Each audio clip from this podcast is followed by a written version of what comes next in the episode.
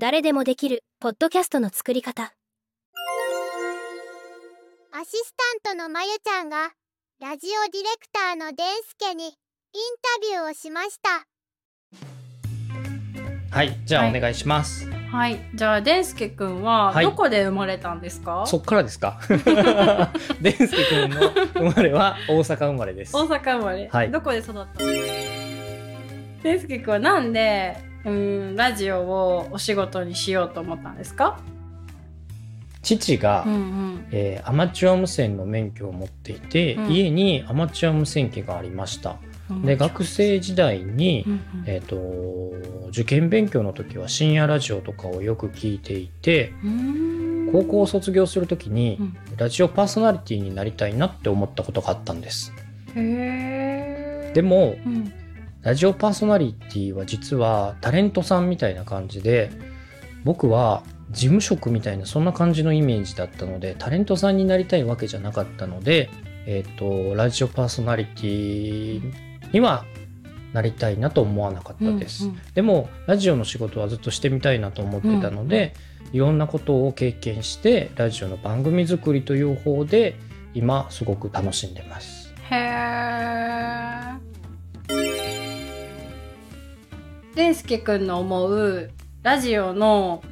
魅力って何ですか？僕は実はいろんな仕事をしてて、うんうん。一時期ラジオから離れたこともあったんです。でも今ラジオのこの仕事をしているのはここ最近ですごくラジオっていいなって思うことが2つありました。1つ目は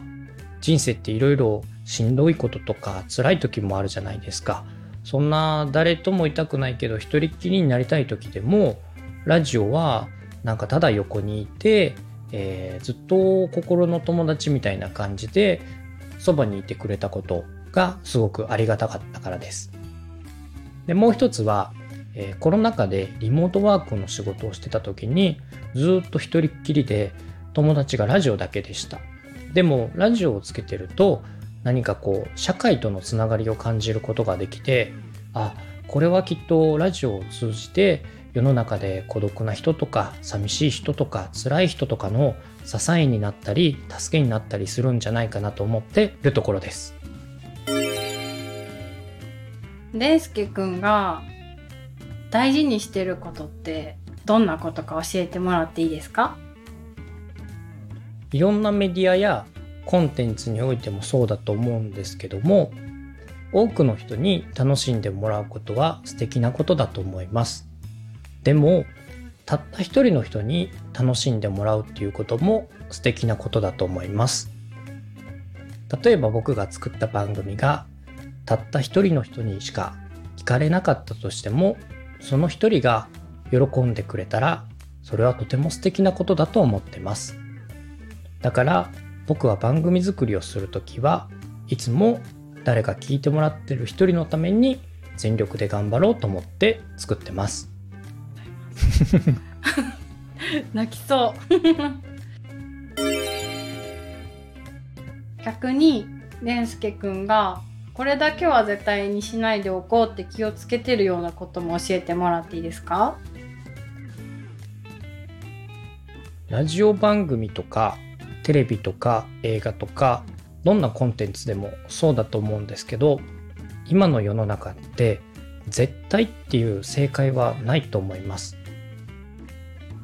いろんな番組とかいろんな個性とかいろんなものが出てくるから新しいものが生まれてきてすごく楽しいものがあったり好き嫌いがあったりすると思います。だからなるべく自分の色や、えー番組のテイストっていうのを押し付けないようにしたいなと思ってますし外から出てくる新しいものや珍しいものもどんどん受け入れていこうと思ってます。うん。デンスケくんの夢は何ですか？夢はうん。自分にはやりたいことがないな何も才能がないな最近つまらないなと思ってる人でもこうやって喋ることで番組を作ることができるんだよこういう風にやったらいいよっていうのをみんなに知ってもらって多くの人がこういう音声配信とか、ポッドキャストとかを配信できて、みんながつながっていけるような世界になれば楽しいんじゃないかなと思ってます。レスケくんのラジオの仕事をしていく中での、まあ、経歴であったり実績も教えてもらってもいいですか？僕は昔レコーディングスタジオとかテレビ局とかラジオ局でエンジニアの仕事をしていました。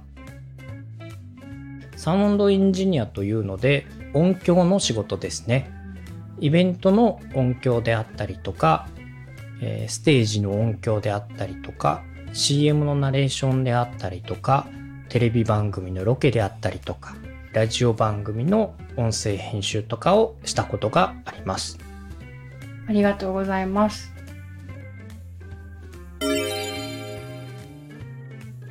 レンスケくんのうーんとラジオ番組の作品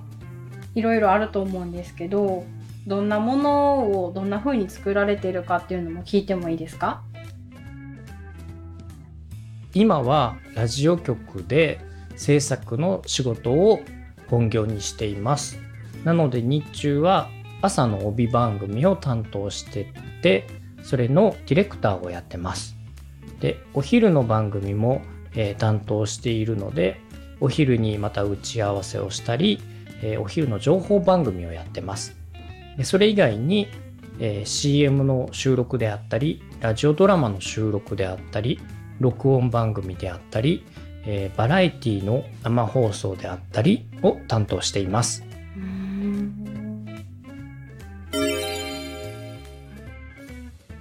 他の、うん、ラジオディレクター教えてくれる人とのちょっと違いとか強みってどういうところか教えてもらってもいいですか？ちょうどコロナ禍からラジオの収録番組が増えて、80代、90代の方の番組を担当しました。やっぱり80代、90代の方は、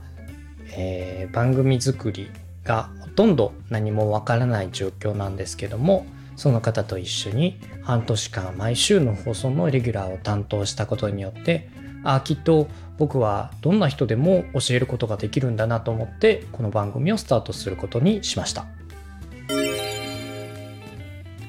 ラジオ番組を始めたいと思う人は80代の方でも90代の方でも年代も問わずにあのデンスケさんに教えてもらえるっていうことですよね。そういうことです。だから本当は、うんうんえー90代、80代の人をアシスタントにしたかったんです。でも、僕の視点にそういう人はいませんでした。なるほど。なので、まゆちゃんがわからないことをどんどん聞いてくれることによって、うん中学生、小学生から80代、90代の人も、えー番組作りが分かって、あーやってみようかなと思ってもらえるような番組を作っていきたいなと思ってます。うんそっか。YouTube とか SNS とかいろいろ今自分の発信方法があると思うんですけどそのポッドキャストっていうラジオの番組っていうものを作ろうと思った理由ってどういうところにありますか？一番皆さんにお伝えしたいのは普段喋ることがそのまま番組になるということを手軽さですかね。あなたがそのまま喋る言葉で番組が簡単にできるんだよ。そしてあなたが語る言葉はあなたしか経験したことがない思いが言葉になってるのでそれはオリジナリティのある番組になるというところですかね。あとはテキストと違って文字と違って言葉には感情が乗るのですごくセンシティブな話題であったりニュアンスが難しい言葉も声にすることによって聞いてる人にすごく伝わるメディアだなと思ってます。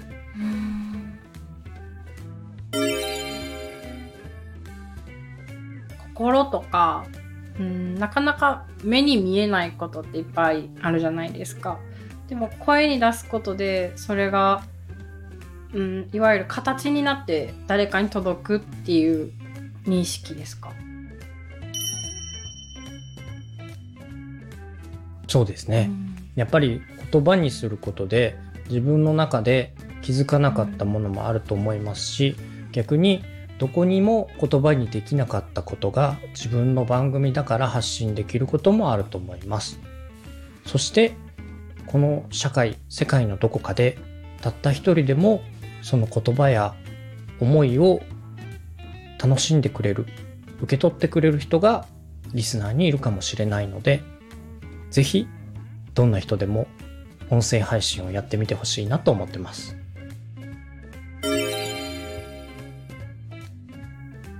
やってみたいけどちょっと怖いというか不安自分にできるかなって思ってるですけど私は。うん、あのそういう人に健介さんから何か一言背中一押しを押してもらえるような言葉が欲しいです。そうですね。80代、90代の人もすごく喜んでやってよかった、いい経験になったとみんな笑顔で帰っていきました。多分、わからないことをやってみようというのは難しいと思うので、わからないことを知りながらいろいろチャレンジしてみましょう。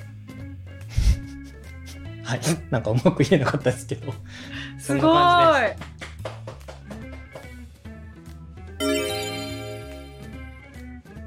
す最後に一言私に言葉をください。なるべく誰でも分かりやすくできるように、ポッドキャストの作り方を教えていくので、まゆちゃんも一緒に楽しんで、どんどん質問して、自分の番組を一緒に作っていきましょう。音声配信にちょっとでも興味がある方は、デンスケのプロフィールをご覧ください。どんな方でも番組配信ができて、継続配信ができるように、あなたと一緒にデンスケがサポートします。お待ちしています。